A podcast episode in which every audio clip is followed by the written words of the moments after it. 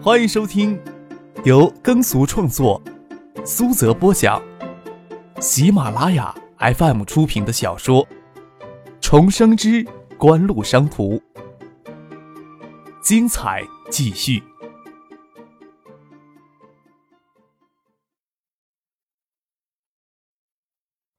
第八百二十六集。各大投资机构都纷纷预测，全球电子商务业务规模零四零五年将达到六万亿美元，亚洲地区将占到百分之二十的市场份额，中国市场潜力仅在日本之后。全球电子商务巨头亚马逊也派出商务代表到中国来寻觅合适的收购对象。曾对中国电子商务网站排名第一的八八幺八开出四亿美元的收购价码而被拒绝，相关的新闻给国内的媒体炒得沸沸扬扬。在这种互联网经济狂热的背景下，国内投资者一致认为，当前在中国电子商务市场排名第三的卓越网百分之二十的股权只估价为四百万美元，被严重估低。而没有意识到亚马逊对八八幺八四亿美元的报价其实是则假新闻。谢谢南清楚亚马逊开出的真实价码，事实上只有一亿六千万美元，而且是要求收购八八幺八全部股权。相比较一年来的持续投入，接受亚马逊的报价，经典、红信仍有超过百分之百的收益。只是他们的野心远远不止于此，怎么可能在蝇头小利面前止步不前呢？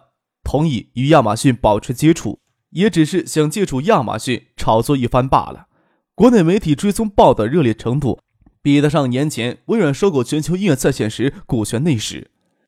谢谢南看着在座的人都一直踌躇，心想他们看到自己已经胜券在握，只等两个月后公开增发的新股实现过了，就可以收割胜利果实了。相比较累死累活的客网，一年利润也不过两个亿。市场指点江山要风光多了。海素科技以当前的股价发行新股，一次就能卷走五十亿的资金，这还不包括红信、经典背后动巨资托市再退出的累计获利。难怪有些人一旦走进股市，就没有兴趣再干实业了。银雪找来谢剑南过来，还是关心锦湖近期入主嘉信地产的事情。你与嘉信地产很熟悉。你觉得锦湖在嘉兴地产上做这么大的文章，究竟想干什么呀？这个还真不好说。谢谢南含糊的说道。他想起谢子佳的话，即使这时候不能跟红信经典划清界限，有些事情还是尽量要少掺和进去。我得知啊，世纪锦湖突然收购嘉信地产股权的新闻时，也吓了一跳，还曾给葛云军打电话询问这事儿，没有给理会。谢谢南即使猜不透锦湖在房地产业上的布局，也能想到锦湖需求一家上市公司来进行资本运作。在过来之前，谢谢南跟谢毅及子佳谈起过此事。谢毅跟他分析道：“锦湖在海州为沙田旧城改造，拆迁户安置安置小区，又在新区建造国际新城锦湖，将大量的住宅都低价销售给特定对象，所直接获利的收益特别低。”这些年，主要是锦湖背后的资本之力在支撑其庞大的大规模的地产开发。不过，除了少量的现金收益之外，还有大量的附属商业设施都留在手里，算是额外收益。锦湖这次将这些附属商业设施都置入上市公司，换取十二亿港元的现金，算是将前期未获得的收益都弥补过来了。上市公司呀，可以从这些附属商业设施中获得稳定的租金收益，以及房地产增值收益回报给股东。几乎作为上市公司大股东，还可以二次利益分配呢。子佳的分析更加大胆。现在香港投资机构对内地的商业地产有着比较好的预期，要是锦湖有心将这次运作得当成成稳定的商业模式来发展的话，就可以利用这种模式，从香港投资市场像滚雪球一样的获得巨量的资金，来源源不断投入到内地的房地产市场当中去。即使在住宅销售中不赚一分钱，该模式啊依然能保证锦湖有充足的商业利润呢。谢谢南以为谢意、谢子佳分析的有道理，不过这种模式操作难度很大，关键要保证置入上市公司的附属商业设施有足够高的附加商业价值才行。无论像沙田旧城改造、安置小区，还是按照国际锦湖新城其地产开发的特点，就是社区规模庞大，形成居住规模时间间隔短。当然，间接结果就是建造大量的住宅，成本以成本价倾销，对周边房价产生极其的抑制作用。谢谢南想起半个月前在金山与张克会面时的情形，还有张克站在晨曦社区的中心广场上提起陶建书记希望控制房价的那些话了。想到了这里，谢谢南都有些微微心凉了。张克难道真的要想抑制去房价上涨？这种商业模式虽然操作起来颇为困难。但是总比经济适用房政策看起来更靠谱一些。林雪见谢剑南微锁着眉头，只当他是揣测不透锦湖的动机。周谢东随意的说道：“嗨，锦湖能有什么想做的？无非就是也想从股市里捞钱而已。他们九七年做了一事顺手，有机会哪能错过这样的好处呀？”燕雀哪知鸿鹄之志呢？谢剑南眼神转到周庆东脸上，没有什么停顿。又转过去跟李雪笑道：“或许就是周总说的那样。周总要真有这能耐啊，就不用留在华夏电子了。”林雪对赖皮狗一样的周庆东没什么好脸色，时不时跟只赖皮狗似的盯着他身上突出突进去的地方，他的眼神看着就像恨不得在上面舔两口。真的要是在床上将双腿岔开，他都没有勇气爬上来。这种角色，林雪最是看不起。他知道谢谢南不会跟周雪东一般见识，心想他或许不想搞砸了与景湖的买卖。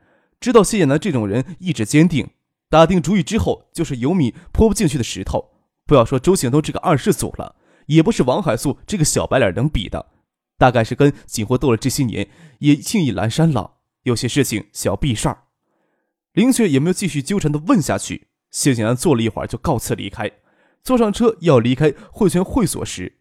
刚巧有辆银灰色的新款奥迪到前面会所停下，谢南等他的车驶出会所前的空地场，看到胡宗信的侄子胡金星从里面走出来，坐上了奥迪车。他们的车子启动很快，很快超过车去。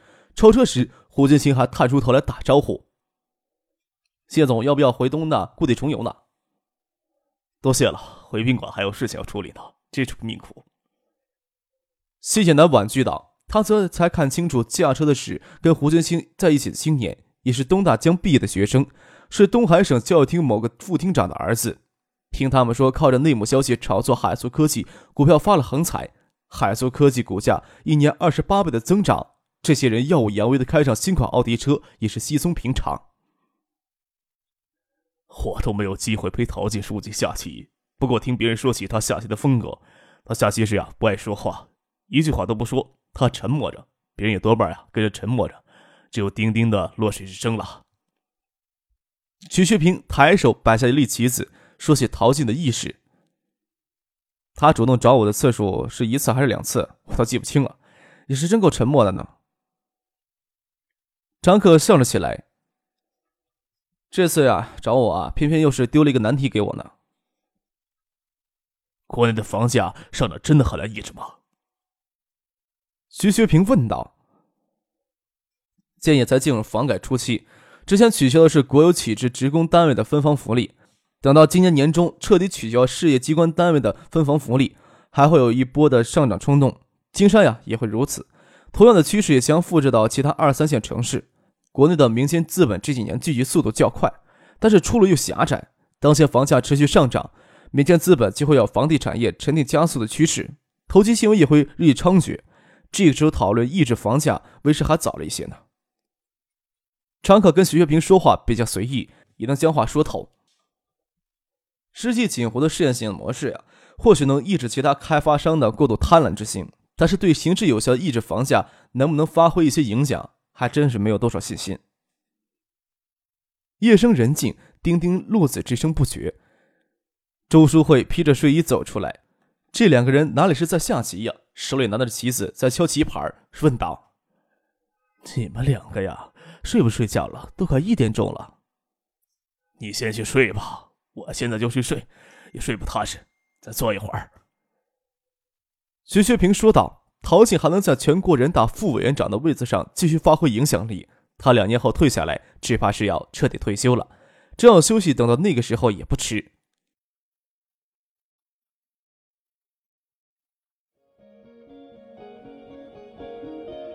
您正在收听的是由喜马拉雅 FM 出品的《重生之官路商途》。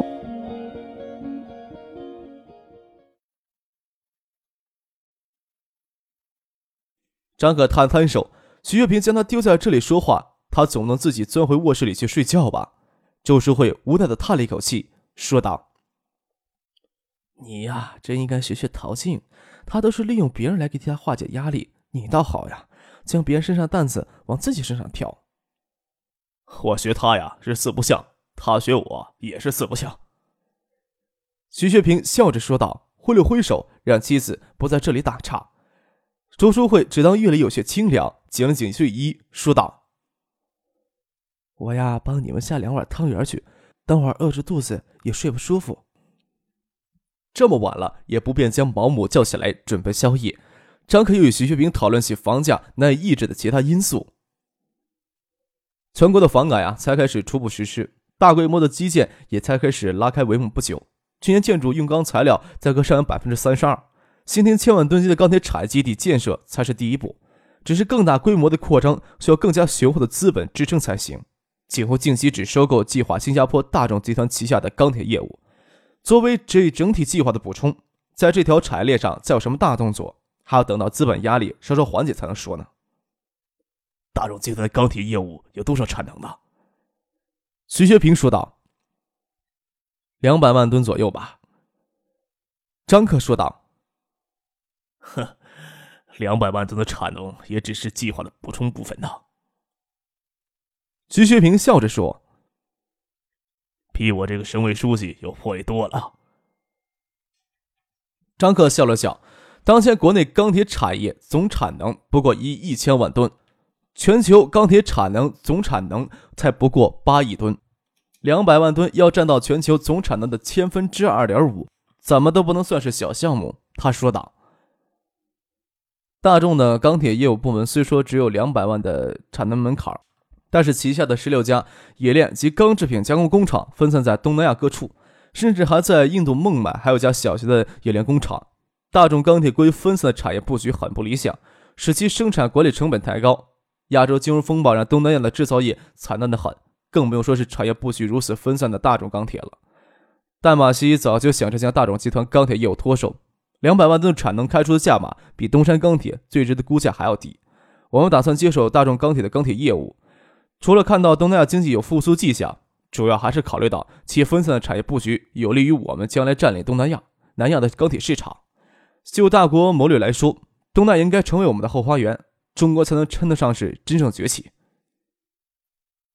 徐学平笑了笑，说道：“呵呵，我今年六十三岁了，不知道能不能睁开眼睛看着那一天的到来。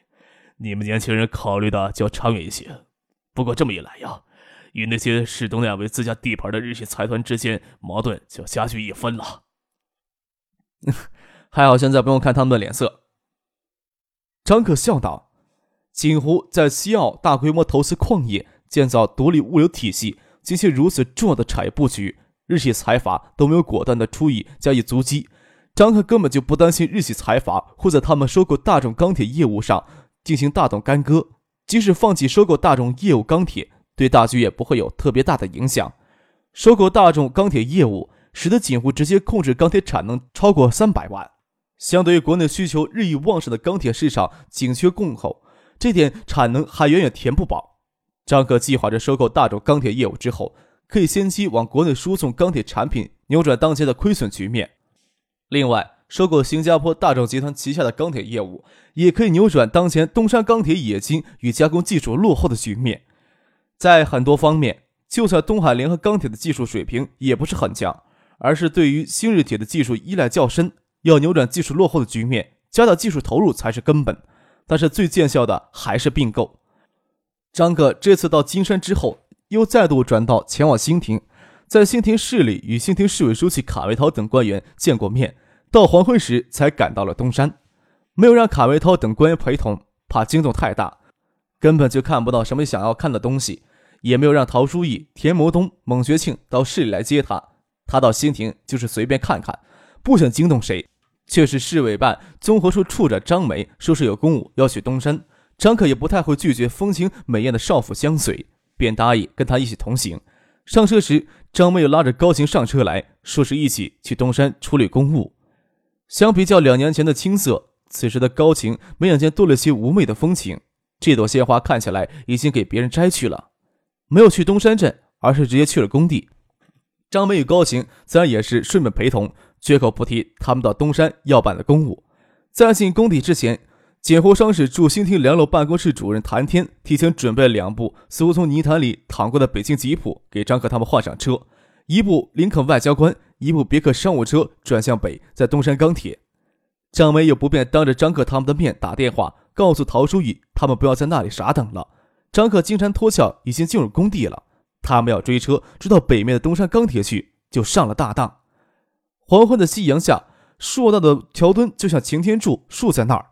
作为东山港建港主体工程之一的通港工程也进入后期了，正进行最后的桥面铺设，争取要在明年开春之前就正式通车。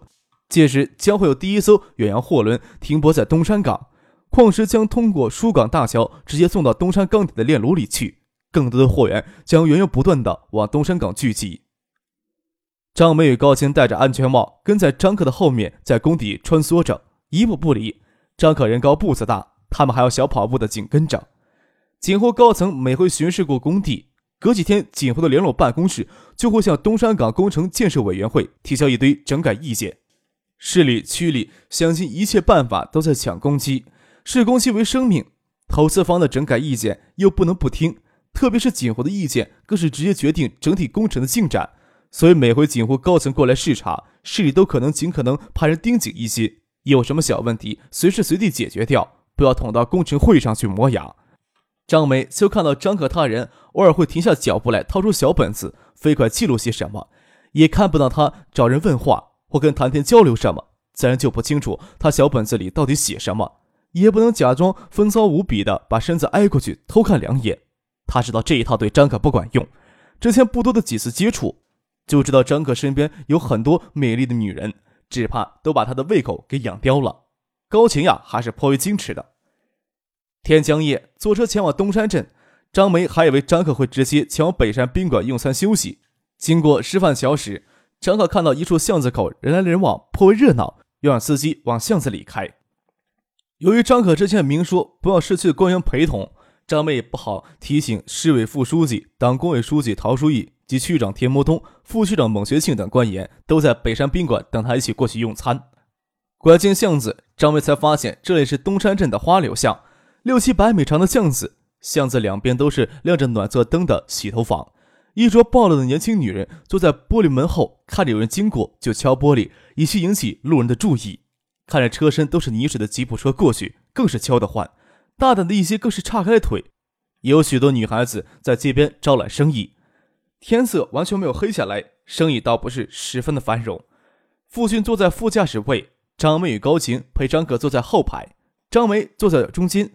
北京吉普车的后排不是特别宽敞，与张克的身子微贴着，他还只当张克指错了路，才拐进这条花柳巷来，也不说什么。只见他侧过了身子，看向窗外，似乎颇为津津有味地欣赏着街边玻璃窗以出卖色相为生的年轻女人们。心想：男人呀，总是这副德行。他就侧向另一边，假装与高晴整理手头的资料，不妨碍他欣赏街头的艳色。